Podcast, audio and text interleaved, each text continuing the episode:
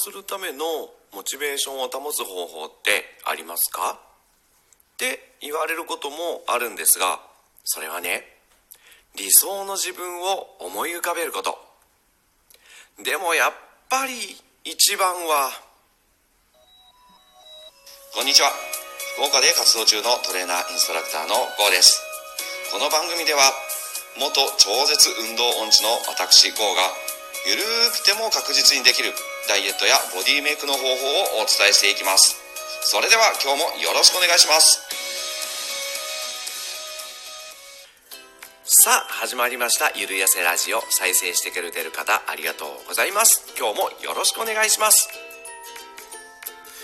えっとこのラジオって収録放送なのでまあ事前に撮ってるんですが配信する頃にはおそらくワクチンの3回目の副反応に伏せてると思います。あのジムのお客様もそうだし知り合いもそうだしリンパ節なんかね脇の腫れと痛みとかがあったってよく耳にするんです。あとはやっぱり発熱。かと思えば全然何にもなかったっていう人もいるんですよね。結局はまあ個人差っていうことなんでしょうか。死んでないことを祈っておいてください。さてさて今回は体や栄養の知識ではなく気持ちの話。冒頭で少し触れましたが運動する時にモチベーションが下がって続けられないという人もまあいると思います。そういう問いかけや質問方法論などもよく見かけますよね。さあこれを聞いてるあなたはどうしてるでしょうか？いろいろ考えることはあると思いますが究極の結論を言うとモチベーションがいらなくなる。まあつまりモチベーションを保つ必要がなくなる。ということですね。まあこんな言い方をすると難しく考えそうですが要するに習慣づけるっていうことです。朝起きた後のリュリュリューティンってルーティンは人それぞれだと思いますが顔を洗ったり歯を磨いたり着替えて出勤。学生さんだったら登校することになりますよね。ここにモチベーションはないはずなんです。まあ仕事が嫌だとか学校が嫌だとかはとりあえず置いといて。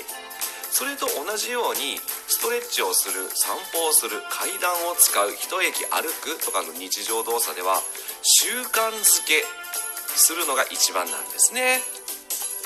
個人的に言うと朝は余裕を持つくらいの時間に早起きをする。それから早朝のニュースなんかを見ながらストレッチをする。朝ごはんを食べて準備をする。こういうルーティンだとそのストレッチに対してやるぞ！とかやらなきゃ！とかそういうの全く考えないんですよね。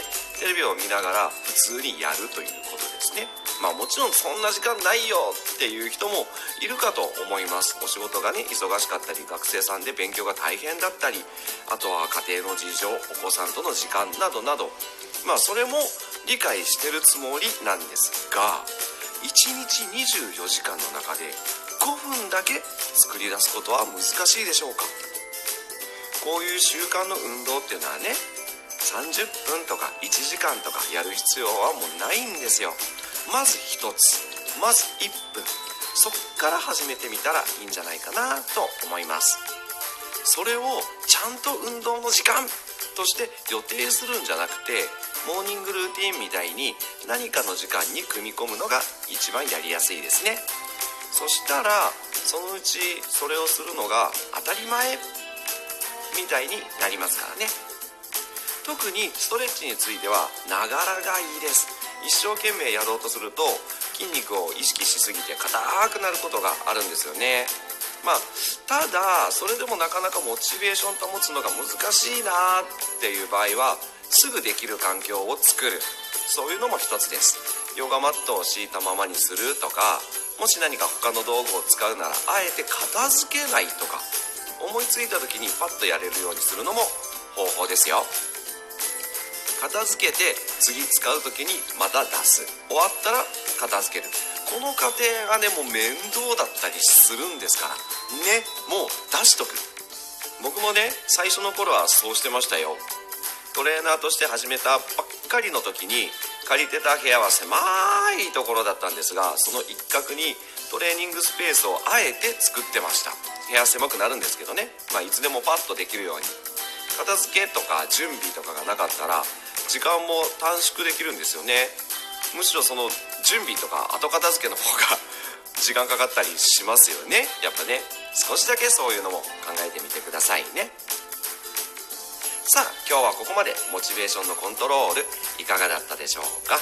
工夫次第でどうにでもなるかと思います。自分の気持ちなのでうまくコントロールしていきたいですよね。いいねやお便りをいただくとむちゃくちゃ嬉しいです。あと少しでもためになるなと思ったらフォローもお願いします。ゆるやせラジオ今日もお相手は GO でした。次回をお楽しみに。またね。バイバイ。